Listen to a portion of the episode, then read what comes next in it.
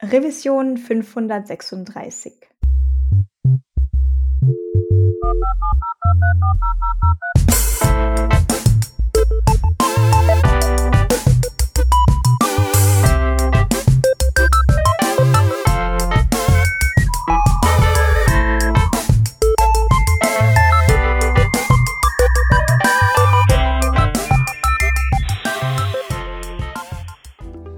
Hi, Alex. Hallo, Beppo. Wir sind die Wahnsinn Design GmbH aus Köln und suchen einen freundlichen Menschen, der uns bei der Frontend-Entwicklung unterstützt. Am besten mit React. Ja, das, das finde ich jetzt ein bisschen schief. Ach ja, was suchen wir denn? Naja, wir suchen einen lieben Menschen, der Frontend beherrscht, der React beherrscht, der ein gutes Auge hat für Gestaltung, vielleicht eine Künstlerseele. Könnte aber auch eine Dachdeckerin oder ein Dachdecker sein. Klar, Studium ist gut, Können ist immer besser. Was heißt es denn, bei Wahnsinn zu arbeiten? Wir bieten 30 Stunden die Woche, das ist eine Vollzeitstelle. Wir wollen nämlich nicht nur gute Sachen machen äh, für tolle Kunden, sondern auch, dass unsere Leute sich gut fühlen und einen tollen Job haben. Im Allgemeinen haben wir hier sehr viel Spaß bei der Arbeit und wir benutzen kein Jira. Das ist ganz wichtig. Weitere Informationen unter wahnsinn.design slash kein Jira. Und jetzt viel Spaß mit Working Draft. Hallo bei einer neuen Episode vom Working Draft. Wir sind heute zu dritt am Start und zwar habe ich zwei ganz tolle Gäste bei mir und zwar die Josephine Schäfer und den Manuel Schröder und ich würde euch jetzt gleich schon mal bitten, euch vorzustellen. Josephine, magst du anfangen? Ja, sehr gerne. Hallo, schön, dass wir hier sein dürfen. Ich bin Josephine. Ähm, ich bin bei Storyblock im Developer Relations Team seit knapp einem halben Jahr. Und vorher habe ich als Frontend-Entwicklerin gearbeitet in einer Digitalagentur. Da bin ich auch über Umwege hingekommen. Ich habe mal ein Bootcamp gemacht und komme ganz ursprünglich eigentlich aus dem Kommunikations- und Marketingbereich. Aber das so ganz grob. Ja, dann mache ich an der Stelle mal weiter. Ähm, ja, ich heiße Manuel, ich freue mich auch sehr, hier zu sein. Ähm, lustigerweise habe ich tatsächlich äh, das erste Mal, äh, ich glaube im November letzten Jahres, äh, den äh, Podcast gehört und da war die äh, Episode dann äh, tatsächlich, ich glaube, mit Dominik von Storyblock sogar. Ähm, und ich dachte, ah, das klingt ja alles irgendwie ziemlich cool, aber absolut unerreichbar. Und äh, kurze Zeit später hat es sich für mich dann tatsächlich so ergeben, dass ich jetzt bei Storyblock angefangen habe. Genau, ich habe auch einen recht unterschiedlichen oder ähm, ja vielleicht nicht ganz konventionellen ähm, Background in dem Bereich, äh, komme eher aus der WordPress-Welt, äh, habe im akademischen Bereich eigentlich eher Political and Social Sciences studiert und ja, bin dann eigentlich jetzt auf einigen Umwegen in diese Headless CMS World äh, gelangt. Genau, so viel erstmal zu mir. Super, dass ihr da seid. Ähm, ansonsten bin ich vom Core-Team dabei, die Vanessa. Die Storyblock-Episode, die ihr gerade mit Dominik schon erwähnt habt, die schreiben wir auch gerne nochmal in die äh, Show Notes, falls da noch jemand reinhören möchte. Denn Storyblock ist ein Headless CMS-Tool. Kann man da so sagen? Ich sehe nickende Gesichter. Wie würdet ihr den Storyblock äh, zusammenfassen in einem Satz, Manuel? Wie stellst du Storyblock normalerweise vor? In einem Satz? Das oh, ist natürlich wirklich eine Herausforderung. Oder drei. Ähm, Storyblock ist äh, in der Tat ein Headless CMS, was sich vor allem auszeichnet durch äh, den sogenannten Visual Editor, der es tatsächlich möglich macht, äh, Blocks, also Components im Prinzip sehr, sehr einfach anzuordnen und in Realtime, in Echtzeit zu editieren und das Ganze dann auf dem Frontend zu betrachten. Das heißt, man hat eine sehr, sehr viel größere Flexibilität, als das ähm, bei Mitbewerbern aktuell der Fall ist.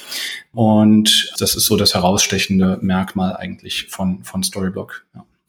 Und ich habe gehört, ihr hattet da so eine ganz kleine Investition im Laufe des Jahres. ähm, du meinst das Series B Funding, ne? Ja. Genau, ja, das wurde im Rahmen vom OMR hier in Hamburg so ein Marketing Festival, wurde das bekannt gegeben. Wir haben unser Series B Funding bekommen. Lass mich nicht lügen, 4 und 47 Millionen Dollar sind es, glaube ich, gewesen. Genau. Und das war eine sehr große Party. Es gab einen riesigen Kuchen. Es war wunderbar. Herzlichen Glückwunsch und äh, schön, dass es bei 47 äh, einen riesigen Kuchen gab. Hast du auch, Josephine, hast du auch das Problem, dass wenn du Zahlen auf Deutsch sagst, dass du, dass man immer die falsche Reihenfolge sagen muss? Ja, ganz schlimm. Sogar bei meiner eigenen Telefonnummer. Es ist immer visualisieren. Ja, Heute allerdings sprechen wir eigentlich gar nicht über Headless und äh, Storyblock, sondern ihr habt uns ein ganz bestimmtes Thema mitgebracht. Josephine, worüber werden wir denn heute sprechen? Ähm, wir wollen über das Imposter-Syndrom sprechen, also zu Deutsch das Hochstapler-Syndrom. Und wir sind da drauf gekommen, also wir können gleich noch ganz in Ruhe erklären, was es damit genau auf sich hat. Aber wir haben bei diversen Konferenzen, zu denen wir gemeinsam gefahren sind, immer mal, ne, wenn dann gerade Pause ist, unterhält man sich so ein bisschen unter Kollegen und wir sind immer wieder auf das Thema zurückgekommen, weil das für uns sehr prägend war, vielleicht auch gerade wegen des Quereinstiegs und deswegen haben wir das heute mitgebracht. Sehr schön. Und du hattest gerade schon gemeint, wir kommen drauf, was das jetzt eigentlich ist.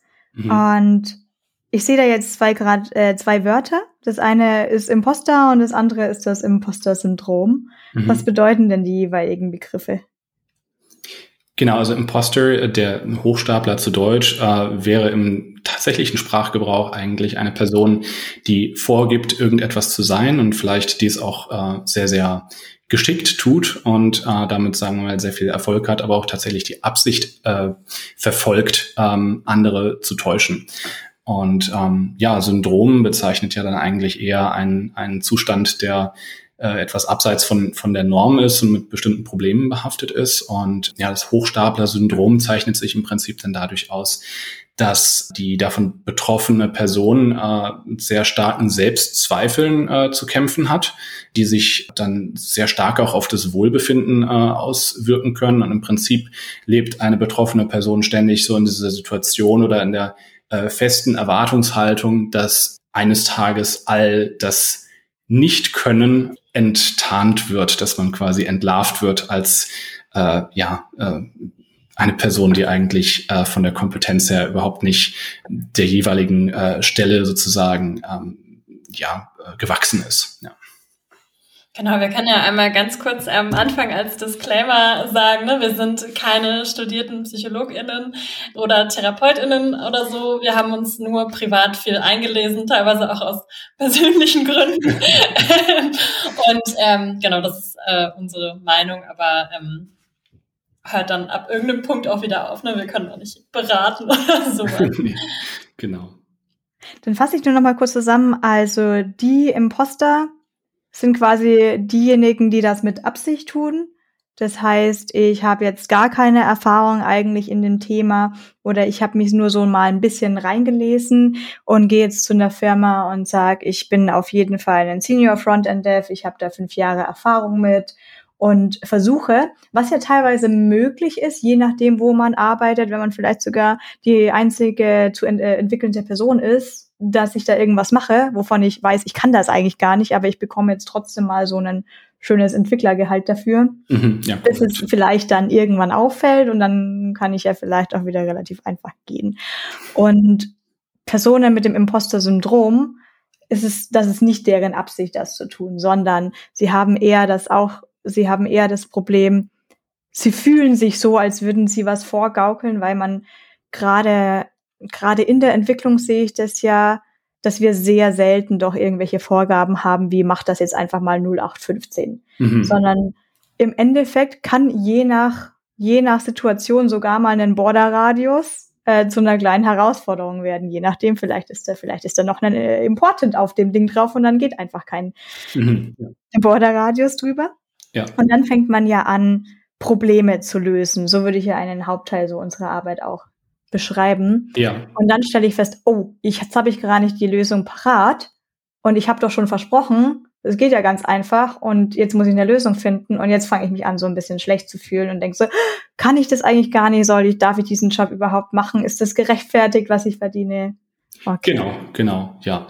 Und äh, zusätzlich zeichnet es sich auch dadurch aus, das Imposter-Syndrom, dass ähm, betroffene Personen äh, sehr, sehr oft ähm, tatsächlich eigentlich High-Performer sind, die äh, wirklich sehr, sehr gute Leistung bringen, auch perfektionistische Tendenzen haben. Also eigentlich ist es in der Regel so, dass die Bedenken, die auftreten, relativ ungerechtfertigt sind. Also das ist auch nochmal so ein, äh, denke ich, recht charakteristisches Merkmal. Nicht immer der Fall, aber ähm, sehr, sehr oft. Ja, das ist auf jeden Fall ja psychologisch. Wäre das super interessant. So manchmal stelle ich mir eben diese Fragen auch, ob davon vielleicht sogar, eh, so wenn man quasi davon betroffen ist, ist man dann mit nicht auch eh schon besser, weil man sich überhaupt so hinterfragt. Auf der anderen Seite, was ich natürlich auch selber durchlebt habe, war so auch mein erstes Studienjahr. Ich bin jetzt diesen klassischen Weg gegangen von, ich bin auf die Schule gegangen, bin danach an die Uni und habe Computer, Informatik heißt das auf Deutsch, mhm. Informatik studiert. Und dementsprechend bin ich ja mit der Voraussetzung hingegangen, ich kann noch nicht programmieren. Ich hatte Erfahrung mit HTML und CSS vorher, was mir so einen kleinen Boost gegeben hatte, aber von Java, PHP, objektorientierter Welt, auch funktionales Programmieren waren alles neue Begriffe für mich. Und dann habe ich natürlich auch im ersten Semester festgestellt, äh, vielleicht auch doch nicht. Also ich erinnere mich dran, dass bis ich Java verstanden habe, Sachen, die mir jetzt sogar fast schon eher sehr einfach vorkommen, mir persönlich jetzt, waren damals monatelang unmöglich, wo ich dachte, das klappt ja alles nicht.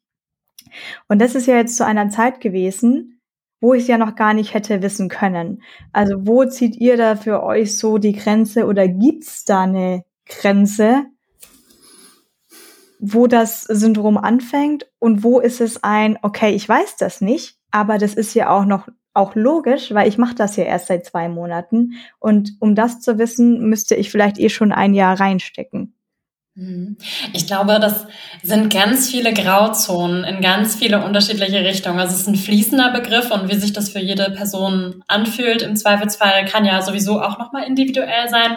Aber klar, ich würde denken, vom tatsächlichen Imposter-Syndrom spricht man, wenn es eben genau, ähm, wie Manuel eben gesagt hat, ne, eigentlich eher so äh, Überperformer sind, die oder Leute, die sehr, sehr viel Arbeit reinstecken, die auch schon vielleicht ein bisschen Erfahrung haben und die einen sehr guten Job machen, wo es auch ähm, wie so Beweise, könnte man in Anführungszeichen gibt, ähm, sagen, dass dass es Beweise gibt, ähm, die zeigen, dass du einen guten Job machst. Also vielleicht bekommst du gutes Feedback, vielleicht bekommst du Auszeichnungen, vielleicht sprichst du auf Konferenzen und es, es gibt tatsächlich Beweise, dass du deinen Job gut machst. Und ähm, da würde ich eine ganz klare Grenze ziehen zu Leute, die, Leuten, die gerade anfangen. Klar fühlt man sich dann auch erstmal so, als würde man in diese Welt vielleicht nicht gehören oder hat Momente, in denen man zweifelt, aber ich würde das schon ganz klar trennen und sagen, da sind zwei, das sind zwei unterschiedliche ähm, Problematiken. Ja, da würde ich dir auch voll und ganz zustimmen, dass es wirklich Grauzonen sind und fließende Übergänge. Also ich würde jetzt, glaube ich, beim Imposter Syndrome schon eher einfach von einem chronischen Zustand sprechen. Das heißt,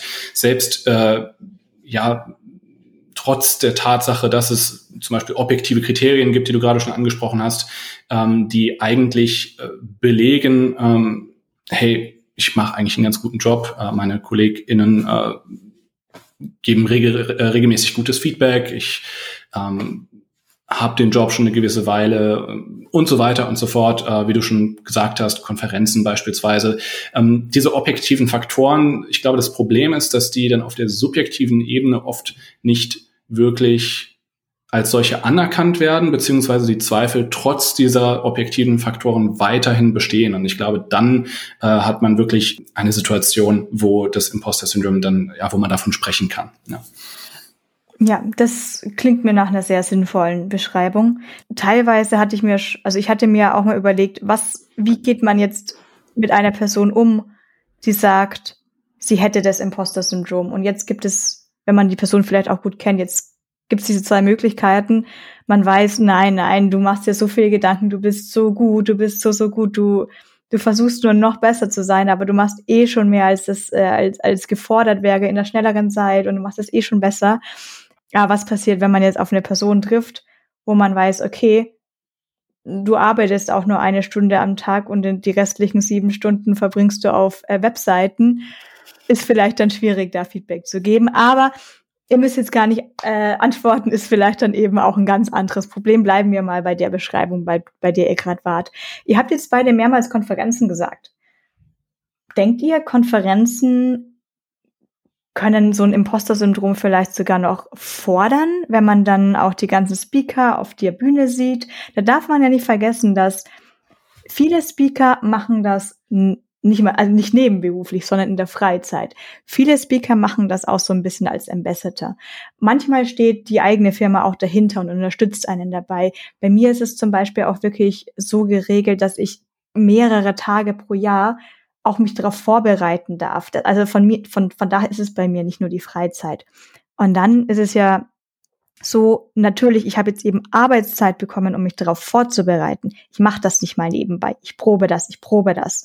Sowas sehen vielleicht andere Leute, Teilnehmer und Teilnehmerinnen da nicht und denken sich einfach nur, ah, der Feld ist so einfach und ich kann das nicht und äh, wie mache ich das und ich komme da niemals hin. Also was denkt ihr da über Konferenzen, Josephine? Ja, absolut. Also ich, das sind ganz viele verschiedene Faktoren. Ne? Also weil auf der einen Seite, wenn du angenommen wirst als Speakerin jetzt zum Beispiel und du siehst, welche anderen Leute dort sprechen werden, dann ähm, wird dir vielleicht auch selber ein bisschen schlecht, nicht so, oh, ich auf der Bühne mit diesen wichtigen Menschen, wie kann das, ne? Also da fängt man ja manchmal auch an, an sich selber zu zweifeln. Und na klar, wie du gesagt hast, die, das Publikum, das sieht nicht, wie viel Stress da reingeflossen ist in die Vorbereitung, wie viel Angst du vielleicht vorher hattest, wie viele Stunden äh, du das geübt hast auf jeden Fall. Aber ich würde sagen, grundsätzlich alle Situationen, in denen erhöhter Druck und gerade auch so eine Öffentlichkeit entsteht, ähm, sind dafür prädestiniert, ähm, das so ein Imposter-Syndrom zu verstärken, auf jeden Fall. Absolut. Also dem, dem würde ich zustimmen. Äh, ich finde, das Ganze ist tatsächlich auch relativ ambivalent zu betrachten, wie bei allen Dingen, die einen als betroffene Person vielleicht so etwas aus der Komfortzone äh, herausbringen und wirklich herausfordern. Ähm, es ist immer so, dass es einerseits tatsächlich die Problematik verstärken kann. Andererseits natürlich auch durch das Erlebnis, wenn es denn auch ein positiv konnotiertes Erlebnis ist, letztendlich, dass sich dann auch die Problematik äh, unter gewissen Umständen reduzieren kann, weil es ja noch ein Erfolgserlebnis sein kann. Realisiert vielleicht, hey, ähm, die anderen Speakers äh, sind letztendlich auch nur Menschen, die ebenso nervös sind ähm, und sich lange darauf vorbereiten müssen, das vielleicht auch nicht einfach so ähm, aus dem Ärmel ziehen. Also ich denke, es kann wirklich immer so in, in beide Richtungen gehen und äh, ist dann, glaube ich, auch wieder stark äh, vom jeweiligen Individuum abhängig und äh, bestimmten Konditionierungen und Prägungen und so weiter. Und persönlich habe ich äh, für mich eigentlich immer die Erfahrung gemacht, dass tatsächlich sich immer so ein neuer Normalzustand äh, konstruiert durch Erfolgserlebnisse, aber das Imposter-Syndrom eigentlich nicht wirklich weggeht. Also selbst äh, im, im Angesicht von Erfolgserlebnissen oder von, ähm, sagen wir mal, positivem Feedback und so weiter, ist es trotzdem immer so dieser Hintergedanke noch da, hm, ja, aber eines Tages. Das war doch alles nur Glück. Beispielsweise, ja, genau. Mhm. Ja, interessant. Habt ihr ähm, das Gefühl, dass außerhalb der Konferenzen, dass es noch andere Dinge gibt, die jetzt das eigene Imposter-Syndrom steigern könnten? Also ich finde grundsätzlich zum Beispiel auch, wenn man sieht, ähm, zum Beispiel, wie viele Texte andere Leute schreiben oder wie viele Tutorials oder wie viel Output da insgesamt ist, ähm, das finde ich immer wahnsinnig beeindruckend und das macht mir persönlich auf jeden Fall Stress. Ich glaube, das ist bei jedem so ein bisschen, ähm, wo der Fokus liegt, ne? oder wie viel äh, Commits gepusht wurden und ähm, wie viel Code produziert wurde. Das ist, hängt dann ganz an den Arbeitsaufgaben. Aber ich glaube, einen ganz großen ähm, Anteil macht auf jeden Fall auch aus, in welchem Arbeitsumfeld man sich so befindet. Hm, absolut. Ja. Ganz klar. Also da habe ich auch in der Vergangenheit sehr, sehr unterschiedliche Erfahrungen gemacht, die, sagen wir mal, die Intensität des Imposter-Syndroms stark äh, beeinflusst haben. Also ich denke, das Arbeitsumfeld ist ein ganz, ganz entscheidender Faktor, definitiv. Ja. Und gerade auch, wie du meintest, eben Vanessa, ähm, wenn jemand gerade erst anfängt ne, und dann sagt, okay, ich bin neu, aber ich weiß ja, ich kann eigentlich noch gar nicht alles wissen. Und wenn das aber eben nicht der Tonus ist, der an deinem Arbeitsplatz herrscht zum Beispiel, das kann ganz, ganz viel machen mit Menschen, ähm, was sie dann ihre ganze Karriere lang beschäftigt vielleicht, wenn da keine positiven Erfahrungen drauf gesetzt werden. So. Ja. Also wir suchen eine Juniorstelle mit fünf Jahren Erfahrung. Ja, genau. der Klassiker. Okay, das war jetzt ein guter Punkt. Das ist der Klassiker. Und ich glaube, zumindest ich habe jetzt auch so ein paar andere offensichtliche Beispiele im Kopf, was, was schlecht wäre. Aber denkt ihr, es gibt vielleicht sowas im Alltag, was uns allen passieren könnte, was sich negativ auf eine andere Person auswirken könnte? Also was ich jetzt gerade im, im Kopf habe, ist vielleicht, nehmen wir mal das nehmen wir mal Pair Programming. Mhm. Ich glaube, Pair Programming muss definitiv auch erstmal erlernt werden. Ja. Also ich denke jetzt an so eine Situation, ich habe einen Senior Dev, Senior Dev hat eben ähm, im Entwicklungsplan stehen, äh, muss jetzt Juniors mentoren. und Senior Dev hat noch keine Erfahrung darin und vielleicht manchmal auch keine Lust mhm. oder auch keine Zeit oder hat eh eigene Deadlines und äh, macht jetzt Pair Programming mit einer anderen Person bringt sie aber vielleicht nicht mit rein und erklärt nicht, was da eigentlich passiert. Also man kann ja Pair Programming auf ganz verschiedene Arten und Weisen machen. machen. Entweder man macht es halt einfach, indem man zusammen vom Laptop sitzt, oder man macht es ein bisschen strikter und sagt, okay, also ich dirigiere jetzt einfach nur und führe dich durch. Ich sage, was ich mir denke, was wir programmieren sollten. Und du bist die Person, die alles, was ich denke, schreibt und auf keinen Fall mehr schreiben, also noch nicht vorausdenken. Mhm. Aber hier könnte ich mir vorstellen, dass es einem sehr leicht passieren könnte, dass man was für einen selber doch so offensichtlich ist. Und wenn es auch nur ein If-Else oder ein Switch-Case ist, dass ich das mal kurz runtertippe und gar nicht erkläre, was ich da mache, weil, weil das für mich ist sowieso wie so mal kurz ein Glas Wasser einschenken, mache ich ja jeden Tag. Mhm. Ja. Ja. Josephine, möchtest du dazu was sagen? Mach gerne. Mm, ja, mir, mir fällt da spontan jetzt zum Beispiel eine Situation ein, die wir beide zuletzt erlebt haben im Pair-Programming mit ähm, Alex äh, Hover, den du ja auch kennst, Vanessa, äh, einer unserer Kollegen, äh, der meiner Meinung nach da wirklich einen absolut super Job macht beim Pair-Programming, weil er äh, alle, sagen wir mal, stark involviert, ähm, das Ganze super gut erklärt ähm, und äh, sehr, sehr klar demonstriert, dass er mit keiner Art von Fragen irgendwie ein Problem hat. Also, dass man sich wirklich in, überhaupt nicht ähm, so fühlt, als könnte man jetzt irgendwie so die, die klassische dumme Frage stellen oder sowas, sondern es ist wirklich einfach eine sehr, sehr gute Learning Experience. Und das ist für mich etwas, ähm, was mir zum Beispiel äh, sehr, sehr hilft, da auch ähm, im Prinzip beim Pair Programming weniger Stress letztendlich zu empfinden und wirklich das Positive daraus mitzunehmen. Ja, genau. Also das wäre jetzt ein, ein, gutes Beispiel, äh, wie man wie man äh, das das machen kann. Aber natürlich äh, hast du jetzt auch einige Negativbeispiele genannt, die würden, glaube ich, dann auch äh, das Ganze nicht nicht gerade nicht gerade im positiven Sinne fördern. Ja. Ja, und genau wie du gerade gesagt hast, es ist eine Skill. Ne? Das ist mhm. okay, dass man nicht von Anfang an gut im Erklären ist oder gut weiß, wie man auf Leute mit weniger Erfahrung eingeht, weil man vielleicht selber einen ganz anderen Weg gegangen ist. Es ist okay, dass man das lernen muss, aber dafür muss man eben offen sein. Ja. Und gerade so dieses, auch was du eben gesagt hattest, ähm, ne, das ist für dich offensichtlich. Das ist ein Riesenproblem, wenn wir so sprechen, weil das wird in der Sprache, das spiegelt sich ja wieder. Und wenn mir jemand sagt so, naja, das weiß ja jeder, ähm, wenn man das das nicht weiß, dann ist man aber kein richtiger Entwickler, Entwicklerin. Das find, also das macht ja was mit Leuten, wenn die das nur ganz beiläufig hören und wenn das nur so dahingesprochen ist, das merkt man sich und das fühlt sich nicht gut an und mhm. ähm, das ist ein Problem auf jeden Fall. Ja. Genau diesen Satz habe ich in meinem ersten Semester gehört. Es war glücklicherweise jetzt nicht persönlich gegen mich, es war aber eigentlich persönlich so ungefähr gegen die Hälfte des Raumes. Mhm. Ich weiß es, ich weiß schon gar nicht mehr, was es war. Es war irgendwas im Bitformat und es war irgendwie zwei hoch irgendwas.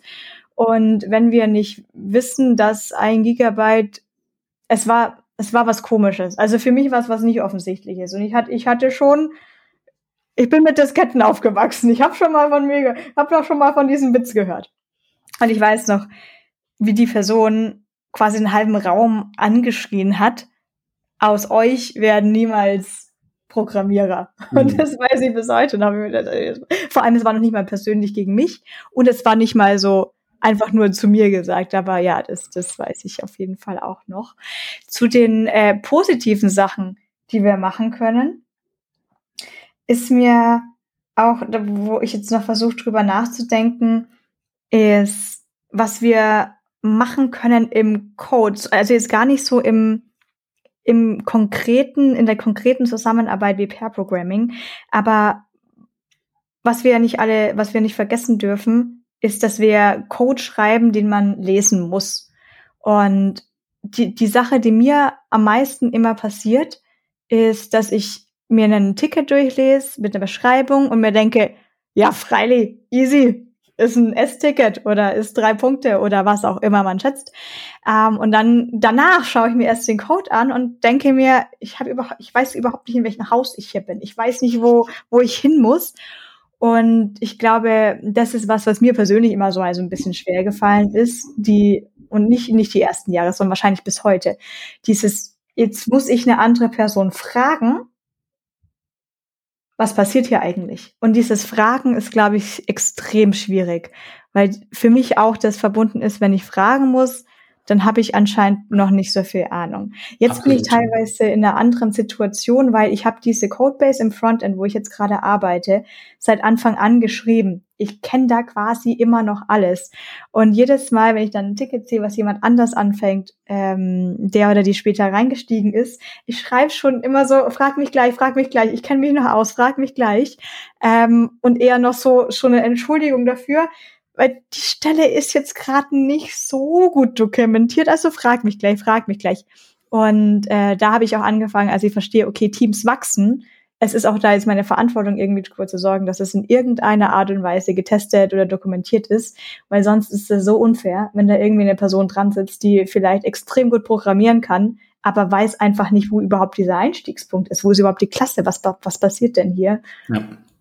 Ja. Nee, das, das ist natürlich ein spannendes Beispiel. Also ähm, ja, da, da fallen, mir, fallen mir mehrere Aspekte zu ein tatsächlich. Ähm, also ich kenne das so vom persönlichen Beispiel, dass ich auch mal ähm, mich etwas schwer tue, andere Personen zu fragen. Ähm, aber da steht man sich natürlich manchmal dann doch ziemlich äh, selbst im Weg. Und es ist auch, sagen wir mal, äh, im, im Sinne der Firma oder des Unternehmens, glaube ich, nicht immer der optimale Weg, weil manchmal der sehr viel effizientere Weg ist, auch einfach über seinen Schatten zu springen ähm, und eben die andere Person dann doch zu fragen. Ähm, aber das kenne ich bei mir recht gut, auch aufgrund perfektionistischer Tendenzen, dass ich immer äh, eigentlich das Ganze dann selbst äh, realisiert bekommen möchte. Aber was mir da jetzt so spontan so eingefallen ist, also ich finde jetzt so Code Documentation ist natürlich ein recht spezifischer Aspekt, ähm, aber so generell hat sich bei mir jetzt, als du erzählt hast, so ein bisschen natürlich auch die Frage gestellt, in welchen Fällen kann es auch gut sein, andere nicht zu fragen, weil man manchmal ja auch einfach mehr dadurch lernt, wenn man natürlich versucht, äh, auch wenn es mal länger dauert, aber dem einen Bug oder sonst irgendwas selbst auf die Schliche zu kommen. Das ist auch wieder so ein etwas ambivalentes Thema. Ja, ist ein schmaler Grad auf jeden Fall. Ne? Also ich, ähm, ich habe da auch immer Angst, die Leute zu nerven und viel zu früh, viel zu viel zu fragen. Und ich setze mir dann voll oft eine Zeit äh, fest okay, so lange probiere ich das selber und ab dem Punkt wird's dann irgendwie so ein bisschen albern und das wäre jetzt der richtige Zeitpunkt, mal weiterzuziehen oder so. Ne? Ja, ja. das kenne ich auch total gut auf jeden Fall. Ja, und da muss ich wirklich sagen, dass ich das noch nie so positiv erlebt habe wie jetzt bei uns im Team von der Arbeitsatmosphäre her. Das wirklich ähm, jede Person sich total freut, äh, helfen zu können und das überhaupt nicht so, ich sag mal, judgmental oder so ist im Sinne von wie, du kommst da nicht selbst drauf. Ja. Und das ist dann wieder, finde ich, so der, der Punkt, ja, das unterstreicht einfach, wie wichtig das Arbeitsumfeld ist, weil man dann nach und nach einfach auch diese Hemmschwelle abbaut, ähm, ähm, Fragen zu stellen, äh, aus welchen Gründen auch immer, sei es jetzt Perfektionismus oder Angst, als, äh, als Hochstapler enttarnt zu werden oder was auch immer, aber dass man einfach eher denkt, hey cool, ich frage Person XY und ähm, das wird bestimmt eine ganz coole Zeit, wenn wir uns äh, mit dem Problem beschäftigen und es ist einfach immer ein positiver Spirit und äh, das ist unglaublich wichtig, finde ich.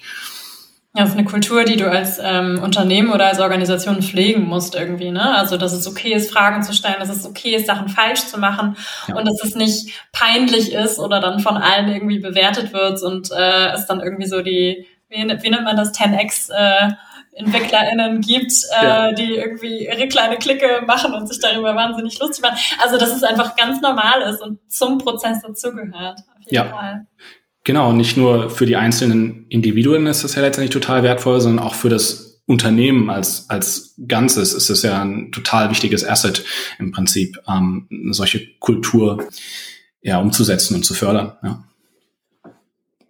Neben dem Arbeitsumfeld ist man ja gerne noch so, also ich bin jetzt zum Beispiel gerne auf Twitter unterwegs. Ich glaube, viele Leute sind auch gerne auf LinkedIn unterwegs.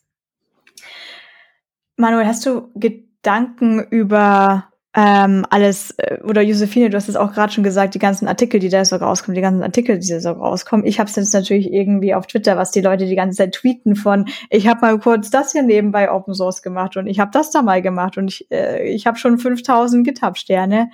Ähm, also Manuel, was denkst du denn, was Social Media da noch für eine Rolle reinspielt? Meist keine gute. Äh, also ich denke, es ist tatsächlich auch, äh, ich muss schon wieder den Begriff ambivalent jetzt ein bisschen in den Raum äh, werfen, weil es tatsächlich auch seine, seine guten und auch schlechten Seiten hat tatsächlich, ähm, wenn wir jetzt einfach mal Social Media etwas allgemeiner betrachten. Ähm, tatsächlich vorweg, dass ich jetzt bei Storyblock gelandet bin, hat sich tatsächlich über Twitter äh, ergeben. Äh, in diesem Sinne kann ich äh, jetzt eigentlich äh, gar nichts Schlechtes gegen Social Media sagen. Nein, Quatsch. Aber ähm, ich denke grundsätzlich, äh, wenn man das Ganze jetzt versucht, wirklich mal aus dieser sozialpsychologischen Perspektive zu betrachten, ist es so, dass dieser kontinuierliche Vergleich mit anderen Personen wirklich für uns, für unser eigenes Selbstwertgefühl äh, eher kontraproduktiv ist, weil wir eigentlich gar nicht in der Lage sein können, ähm, da irgendwie auch nur ansatzweise mitzuhalten. Denn es gibt immer die eine Person oder ein Dutzend Personen oder hunderte Personen, die einfach einen größeren Output haben oder die vielleicht auf einem anderen Level sind. Und ich denke, das ist egal, in welchem Bereich, sei das jetzt ähm, als Entwicklerin oder im Sport oder irgendeinem anderen Bereich im Leben. Das kann, wenn man sich sehr stark daran orientiert und sehr viel Zeit auf diesen Plattformen äh, verbringt, schon eher kontraproduktiv sein, würde ich sagen so ein zweischneidiges Schwert, ne? weil auf der anderen Seite denke ich mir so, also ich habe mich wahnsinnig gefreut, als ich auf ähm, Instagram oder auf Twitter auch Leute gefunden habe, ich dachte, ach krass, du hast auch ein Bootcamp gemacht, okay, mega cool. Es, wie, wie schön ist es, dass es Leute gibt hier so wie mich, in Anführungszeichen, und dass man dann sieht, ähm, ich bin gar nicht alleine. Wenn ich vielleicht in meiner Firma die einzige Person bin, die einen anderen Weg in die IT gefunden hat oder so. Und dafür hat es natürlich auch total die Vorteile, ne? Oder wenn es irgendwie äh, Slack-Kanäle gibt für eine bestimmte Gruppe, wo man sich austauschen kann, wo es so ein ja. Safe Space gibt oder so. Dafür ist es dann wieder total gut und das hält mich auch nach wie vor davon ab, alles zu löschen und zu sagen, okay, es ist alles böse, ähm, ja. weil es eben schon auch irgendwie Vorteile hat, sich mit anderen Leuten verbinden zu können. Exakt, ja. Grundsätzlich würde ich halt einfach sagen, dieses ständige Vergleichen, egal in welchem Bereich, macht uns äh, als Gesellschaft und auch als Individuen äh, unterm Strich unglücklicher. Das würde ich auf jeden Fall auch so unterschreiben. Ja. Ja, bei wie es mir da so geht, was jetzt Twitter angeht, ist dieser Vergleich nicht mit einzelnen Personen, sondern dann der Vergleich mit der Masse. Dann gehe ich auf Twitter und heute hat Person 1 das gemacht, morgen macht Person 2 das und übermorgen macht Person 3 das. Und in dieser Masse an Tweets sehe ich ja gar nicht, dass zum Beispiel Person 1 danach aber vier Tage eben einfach ein bisschen was anderes gemacht hat oder eben nicht neuen Output geliefert hat. Exakt, ja. Das ist eigentlich so der ganz essentielle Punkt, dass auf Social Media ähm, jede Person sich natürlich nur von der besten Seite zeigt und wir als Endkonsumenten gar nicht mitbekommen können, wie denn deren Leben sonst so aussieht. Ähm, insofern ist es immer ein trügerisches, äh, ja, verzerrtes Bild, was, was nur in gewissen Anteilen der Realität entspricht. Ja, ich weiß auch nicht, was gerade los ist, ob ich gerade nur in eine Bubble reingekommen bin, ob es diese komischen neuen Twitter-Communities sind. Aber gerade wird meine Timeline auch teilweise geflutet von diesen Top 10 Sachen, die ihr heute lesen müsst. Was habe ich heute gesehen? Diese vier AI-Tools, die du heute ausprobieren musst. Ich schaffe nicht mal eins. da kann ich ja auch gleich sagen, diese vier Sprachen musst du heute lernen. Oder was, was ist da los? Ja. Oh Gott, ja. ja, und ich finde es ich find's schon schwierig, überhaupt diese Aussagen, wenn man das nicht kann, dann gehört man nicht in die Entwicklung. Ich weiß auch teilweise nicht, ob ich es jetzt speziell in diesem Frontend-Bereich manchmal extra schlimm finde, aber ich habe auch keine Vergleichswerte. Mhm. Nur das Ökosystem, in dem wir arbeiten, wächst natürlich, was heißt natürlich, wächst weil es daraus so geworden ist, gerade extrem schnell. Oder die letzten fünf Jahre wächst es extrem schnell. Und ich hatte sozusagen das Glück oder die Situation, dass ich erstmal nichts anderes hatte als HTML, CSS und jQuery. Ich wusste in dem Sinne nicht mal, dass es JavaScript gibt. Für mich war Dollarpunkt äh, die Norm. Same here. Genau dieselbe Situation. Ja. ich habe über nichts anderes nachgedacht. Ja. Und ich habe das, ich habe das jahrelang gemacht. Das war zwar vielleicht nicht beruflich, sondern auch in der Freizeit oder mit weniger Stunden am Tag.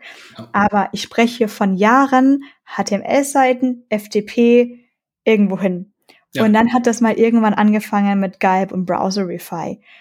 Und Ja. Jetzt ist natürlich immer diese schwierige Frage auch, wann ist es schwieriger eigentlich Frontend zu lernen? Ist es damals, wo es quasi noch gar keine Artikel drüber gab, sondern wir irgendwie auf Self-HTML drum gestolpert sind und mit rechte, rechter Mausklick, Seite speichern und versuchen, CSS zu verstehen. Ähm, oder ist es halt heutzutage, wo man den Wald vor lauter Bäume nicht mehr wieder sieht und man heutzutage, glaube ich, wirklich Mentoren und Mentorinnen braucht, die sagen, es ist okay, wenn du dich überhaupt nicht für Remix interessierst. Ich weiß bis heute nicht, was Remix ist. Es ja. ist eventuell so ein anderes Next.js, aber ich habe noch nicht mal danach gegoogelt, was Remix ist. Ich habe nur gehört, das ist ganz wichtig. Ja. ich sollte das unbedingt können. Aber ich, Genau, hier gibt's eben tausend solche Teile. Und Josephine, äh, du hast schon gerade gesagt, du, du kamst aus Bootcamps und dann war was mit Marketing. Magst du noch mal ein bisschen ausführlicher erzählen, welchen Weg du da eigentlich gegangen bist und wenn du möchtest, auch so ein bisschen drauf eingehen, welche Gedanken du dann eben jetzt mit deinem, welche, welche vielleicht negativen Gedanken du hast, nur wenn du das mit uns teilen möchtest. Mhm. Ja, also das, das war ganz aufregend, weil ich hatte, hätte nie gedacht, dass ich mal da bin, wo ich jetzt bin. Also ich habe Sprachen studiert, dann habe ich so ein bisschen Kommunikation studiert und habe ein paar Jahre ähm, als Kommunikationsberatung gearbeitet und im Marketing und so. Und ähm, ich war in einem kleinen Startup, das ist ähm, pleite gegangen und die haben mich dann sehr spontan gehen lassen. Ähm, und dann dachte ich, okay, ich will irgendeinen Job, wo mir das nicht nochmal passiert. Ich will irgendwie so wertvoll sein für meinen Arbeitgeber. Ähm, dass die mich nicht so schnell feuern und wenn doch, dass ich möglichst schnell einen neuen Job finde. Und ähm, hat mir eine Freundin von diesem Bootcamp erzählt, das war zufällig direkt hier bei mir um die Ecke. Und ähm, dann habe ich da angefangen und wir haben jede Woche eine neue, ähm, neue Technologie. Also wir haben jede Woche auf jeden Fall ein anderes Thema gehabt. Also angefangen mit HTML, CSS, alles komplett im Schnelldurchlauf. Ähm, und dann irgendwann in React eingestiegen. Und da gab es jemand, der hat uns da komplett durchgeführt und auch so ähm, im Nachhinein betrachtet war das echt toll strukturiert. Es war sehr praxisorientiert und sehr, ähm, wir haben dann agil gearbeitet und so Stand-ups geübt und alles, was man irgendwie auch gerade für so einen ähm, Agenturalltag hat das super gepasst, was ich da gelernt habe. Und man konnte tatsächlich zum Schluss eine App bauen. Also wir haben dann eine eigene kleine App entwickelt, so als Abschlussprojekt, als Meisterstück. Und dann denkt man ja erstmal, okay, geil, jetzt kann ich's. ganz kurz, für einen ganz kurzen Moment. Und dann fängt man an, sich zu bewerben. Und ähm, da, erstmal gibt's da einen Haufen Vorurteile auf jeden Fall. Also gerade so gegen ähm, Bootcamp-Grads äh, wird dann viel auch, also natürlich auch berechtigterweise, es ist eine dreimonatige Ausbildung. Ähm, und auf der anderen Seite, als ich dann im Job war, ist mir wahnsinnig schnell klar geworden, wie wenig ich eigentlich weiß. Und dann fängt man an zu googeln und dann ist es genauso, wie du gerade gesagt hast. Ne? Dann braucht man jemanden, der einem sagt, okay, was von den Wörtern, die ich gerade nicht verstehe, hat jetzt Priorität, weil ich weiß nichts die Icons helfen nicht. Das sind im Zweifelsfall so kleine Tiere. Ähm, ein Docker-Icon, was weiß ich, was dieser kleine Wal macht. Und ähm, dann fängt man an zu googeln. Ne? Also ja, das war eine wilde Zeit auf jeden Fall. Du hast gerade einen extrem spannenden Punkt gesagt. Stand-ups. Ich erzähle das jetzt äh, auch so ein bisschen kurz aus der anderen Sicht, aus der Uni-Lebenssicht. Ich war schon immer extrem froh. Ich habe mich dazu entschieden, den, so ein Hauptmerkmal auf Human-Computer Interaction, Mensch-Maschine-Interaktion zu setzen. Und ich hatte auch den Schwerpunkt von Medieninformatik. Da habe ich zwar tatsächlich auch viel JPEG und Bildkomprimierung gemacht, die ich heutzutage im Beruf eigentlich gar nicht brauche. Also ich meine, Google Lighthouse sagt mir sonst einfach Bescheid, nehme mal irgendwie ein anderes Bildformat. Dann ist es irgendwie ganz nett, wenn man so ein bisschen drüber sprechen kann, dass man noch weiß, wie irgendwas mit den Matrizen war, aber ansonsten brauche ich es nicht. Auf der anderen Seite habe ich, wenn es nicht ein, zwei Prax Praktika, also Praktika in der Uni, im Master noch gegeben hätte, nichts mit Webentwicklung zu tun gehabt. Ich hätte Java gelernt, ich habe C gelernt, Assembler und SML. Damit kann ich keine Webseite schreiben. Und ich hatte dann eben eher die negativen Gedanken im Hinterkopf. So cool, jetzt habe ich da fünf Jahre studiert, ich habe jetzt einen akademischen Grad und ich habe keine Ahnung, was ich tun soll. Das, was mir persönlich da geholfen hatte, war, dass ich nach, dass das Studium in München war und ich hatte keine andere Wahl, als neben dem Studium schon zu arbeiten. und ähm, dass ich bei Firmen gearbeitet habe, die extrem gut mich als Werkstudentin ähm, gefördert haben. Also wo ich quasi Tasks bekommen habe und da waren einfach so viele gute Leute in der Firma. Also da bin ich einfach sehr, sehr dankbar, weil die immer so eine Ruhe ausgestrahlt haben und ich war immer so total nervös und die mich wirklich weit gebracht haben. Und ich weiß noch das erste Mal, wie es hieß, komm, stell doch mal das Feature vor auf Englisch.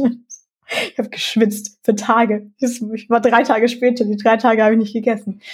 Ähm, ja, und dann ist es aber durchaus so, du kommst nach der Uni in deinen Job. Und was sollst du plötzlich machen? Selbst wenn du jetzt, gehen wir einfach mal davon aus, ich habe Java gelernt in der Uni, ich mache jetzt, ich programmiere jetzt in Java, ich habe einen Java-Job bekommen. Du sollst in Stand-ups gehen. Du sollst Sachen vortragen. Du sollst in der Review dein neues Feature zeigen. Du sollst im Refinement, sollst du irgendwas schätzen und du weißt noch nicht mehr, worum es geht. Du sollst auf einmal Merch oder Pull Requests, du sollst Feedback geben. Wer bringt einem bei, wie man Feedback bringt? Und das finde ich auch so einen sehr äh, interessanten Anteil, was das vielleicht auch ausmachen kann. Ich weiß nicht, wie es euch damit geht. Vielleicht ist das nur meine Meinung. Manuel, du hast schon so ein bisschen genickt. Nee, da, da stimme ich dir auf jeden Fall zu. Also ich ähm, habe das nicht im Entwicklungsbereich so erlebt, aber äh, generell im akademischen Bereich so, dass ich da eigentlich wirklich das Resümee ziehen kann, dass in den allermeisten Fällen wirklich eher die Soft Skills als die Hard Skills ähm, entscheidend sind und eigentlich eher so die Tatsache, sich mit bestimmten Themen zu beschäftigen und dieses ähm, ja selbst koordinierte Lernen äh, und Arbeiten im Prinzip zu, zu erlernen in, in dem Kontext. Aber das äh, habe ich tatsächlich auch schon schon öfter äh, im, im Freundes- und Bekanntenkreis mitbekommen, dass äh, viele Personen sich dann erstmal sehr sehr schwer damit tun. Ähm, in der Arbeitswelt äh, mit dieser sehr theoretischen Fundierung dann tatsächlich Fuß zu fassen, weil die Real-World-Problems dann doch meist etwas andere sind. Ja, ja. Ja, absolut. Und das Problem ist ja auch, wenn man das System an einem Arbeitsplatz verstanden hat, ähm, da tun alle so, als wäre das die Norm. Ja. Und dann wechselt man vielleicht den Arbeitgeber und natürlich ist alles komplett anders. ähm, und man hat direkt wieder so einen kleinen Kulturschock und denkt okay, jetzt weiß ich, fange ich, fang ich wieder bei Null an und äh, drücke ganz doll die Daumen, dass irgendjemand es dokumentiert hat, weil ähm, sonst kann man nur raten. Ja. Ja, das ist mir am meisten aufgefallen beim Firmenwechseln, dass man dann in so das erste Stand-up des neuen Jobs reinkommt und irgendwie so erwartet wird, dass man weiß, wie das Stand-up hier abläuft. Und das ist überall anders. Jedes Mal. Und ja. jeder macht Scrum und sowieso nicht Scrum. ja. Josephine, wie, du hast ja gerade gemeint, dieses drei Monats Bootcamp. Und du hast aber auch gemeint, du brauchst jetzt irgendjemanden, von dem du gesagt bekommst, was von diesen ganzen unbekannten Sachen soll ich mir denn anschauen? So von deiner persönlichen Erfahrung, welche waren denn die Sachen, die du dir tatsächlich angeschaut hast? War das sowas wie Docker? War das sowas wie ein äh, Frontend-Framework? War es vielleicht äh, eine Turing-Maschine? Das wäre cool gewesen. Ähm, nee, ich habe, ähm, also ich habe meinen ersten Job hatte ich in, hatte ich eben schon gesagt, in einer Agentur und wir haben auf einem sehr, sehr großen Kunden gearbeitet mit sehr, sehr vielen Leuten. Das heißt, das Projekt war sehr groß und es war so Legacy Code, ähm, wo dann auch zwischendurch äh, vielleicht SeniorInnen vorbeigekommen sind und gesagt haben, upsie, Entschuldigung, das ist nicht, wie es sein sollte, ne? Oder so lustige To-Do-Kommentare im Code waren mit, ah, das müsste eigentlich noch refactored werden, aber hatten wir jetzt gerade keine Zeit mehr. Also es war wahnsinnig unübersichtlich für mich und ich habe mich dann immer daran langgehangelt, was jetzt akut für das nächste Problem gebraucht wurde. Das heißt, wenn das dann in dem Moment React und TypeScript war, habe ich versucht, mich da, daran festzuhalten. Wenn wir neue Tests gebraucht haben, habe ich gegoogelt, wie das mit Cypress funktioniert. Aber wirklich immer so sehr aufgabenbezogen, weil ich hatte das Gefühl, wenn ich jetzt versuche, ich habe mir am Anfang eine Liste gemacht und dachte, okay, das lerne ich jetzt alles Stück für Stück. Und dann hat man aber den ersten Punkt, oder ich zumindest, hatte direkt den ersten Punkt schon wieder vergessen, als ich beim dritten angekommen war. Und deswegen dachte ich dann, okay, dann, dann macht es nur Sinn, die Sachen zu lernen, die, ähm, die ich akut brauche. Und langfristig habe ich das Gefühl, ich habe von den Sachen am meisten, die mich auch persönlich richtig doll interessieren. Und oft sind das eher so übergeordnete Themen. Also mich interessiert zum Beispiel ähm, Barrierefreiheit im Internet. Und das ist was, das ist Framework unabhängig in zu großen Teilen und das kann man so mitnehmen von Projekt zu Projekt. Und das hält dann für mich länger, als wenn ich mir gerade mal wieder die Cypress-Doku durchgelesen habe, zum Beispiel. Manuel, wie schaut's denn bei dir aus? Was machst du am liebsten, um dann die, die Lücken, die du denkst, die du hättest, zu schließen? ah, das ist wirklich eine schwierige Frage. Also ich sehe ich sehr viele Parallelen ähm, zu deiner Laufbahn in mancher Hinsicht, weil es bei mir auch angefangen hat ähm, mit, äh, ja, also einfach zu einer Zeit, in der es eben nur HTML, CSS und jQuery gab. In mancher Hinsicht war die Welt damals leichter. Äh, das größte Problem war noch der Internet Explorer, ähm, der mittlerweile tatsächlich abgeschafft worden ist. und ich finde, in mancher Hinsicht ist es dadurch heutzutage vielleicht auf den ersten Blick leichter geworden, weil man manche Struggles, die man vielleicht früher so vor zehn Jahren noch hatte, äh, die sind dann heute eben entfallen, die existieren nicht mehr. Aber ich sehe auch ja wirklich diese ganz große Problematik darin, äh, dass wir momentan so diese Framework Wars haben und im Prinzip niemand mehr weiß, äh, welchem Hype laufe ich denn jetzt tatsächlich hinterher. Bei mir persönlich ist auch immer so eine gewisse Neugierde, ähm, dass ich mir vieles dann oberflächlich ganz gerne einmal anschaue. Und wenn das, also vor allem im Frontend-Bereich, muss ich sagen, ich, äh, ist ja auch tatsächlich eher mein Bereich. Wenn mir bestimmte Grundprinzipien gefallen, dann würde ich das Thema vielleicht äh, näher verfolgen. Das ist für uns jetzt auch gerade im Storyblock-Kontext natürlich ganz spannend als DevRails, dass wir da auch wirklich diese ganzen neuen Entwicklungen etwas genauer beobachten müssen. Äh, gegebenenfalls bietet sich dann irgendwie eine offizielle Integration oder sowas an. Ähm, aber da wirklich zu, zu entscheiden, äh, was ist jetzt die Aufmerksamkeit wert und was nicht, ist immer eine relativ schwierige. Also ich würde grundsätzlich sagen, äh, dass vielleicht heutzutage die Tendenz ist, vieles zu sehr zu beschleunigen. Ähm, Im Sinne von, ja, wir machen jetzt mal schnell HTML, das solltest du in zwei Wochen gelernt haben, CSS vielleicht in einer Woche äh, und dann zack, React oder Remix oder was auch immer. Hm, also ich würde sagen, dass, also ich lerne heutzutage noch neue HTML-Elemente oder irgendwelche neuen CSS-Funktionen oder was auch immer. Von daher würde ich grundsätzlich sagen, dass man mit den Basics, äh, jetzt wenn wir im Frontend-Bereich einfach mal bleiben, bleiben, HTML, CSS, JavaScript eigentlich nie genug äh, Zeit da rein investieren kann und dann vielleicht äh, ein bis zwei Frameworks, äh, auf die man sich tatsächlich äh, spezialisiert, äh, wo jetzt die Syntax für einen persönlich vielleicht irgendwie ansprechend ist. Genau was ich in meiner Erfahrung gelernt habe, ist das ja schon, dass einige von diesen Frameworks mittlerweile einfach sehr gute Dokumentationen haben und es durchaus Sinn macht.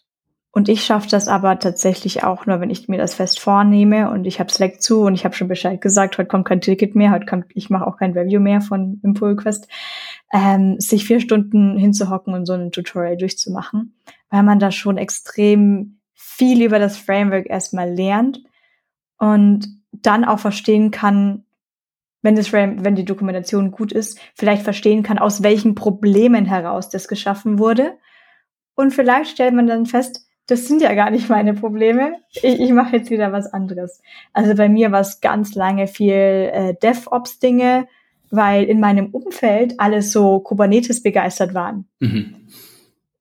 Und ich bin, ich, ich bin schon stolz, wenn ich bei einem Docker-File eine Zeile ändern kann und die richtigen Spaces setze, weil ich habe mal gelernt, wenn ich Spaces falsch setze, dann, dann funktioniert das nicht mehr.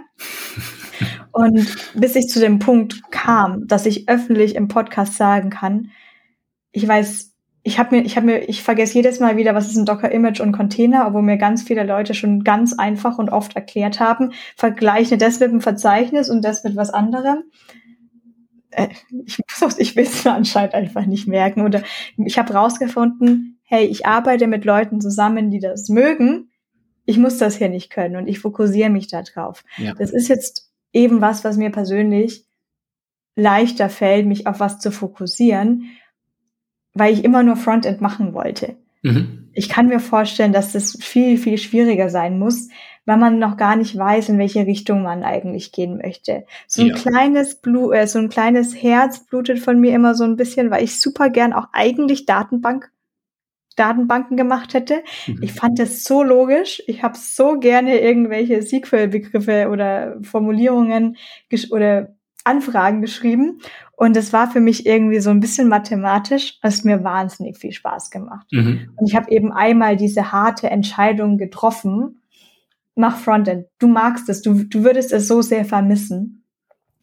Und jetzt stehe ich natürlich irgendwie da. Vielleicht habe ich auch was ganz Tolles anderes verpasst. Vielleicht äh, hätte mit mir die Backend-Welt auch total viel Spaß gemacht und hätte ich nicht alle zwei Wochen ständig neues Framework anschauen machen müssen. Ja, ja.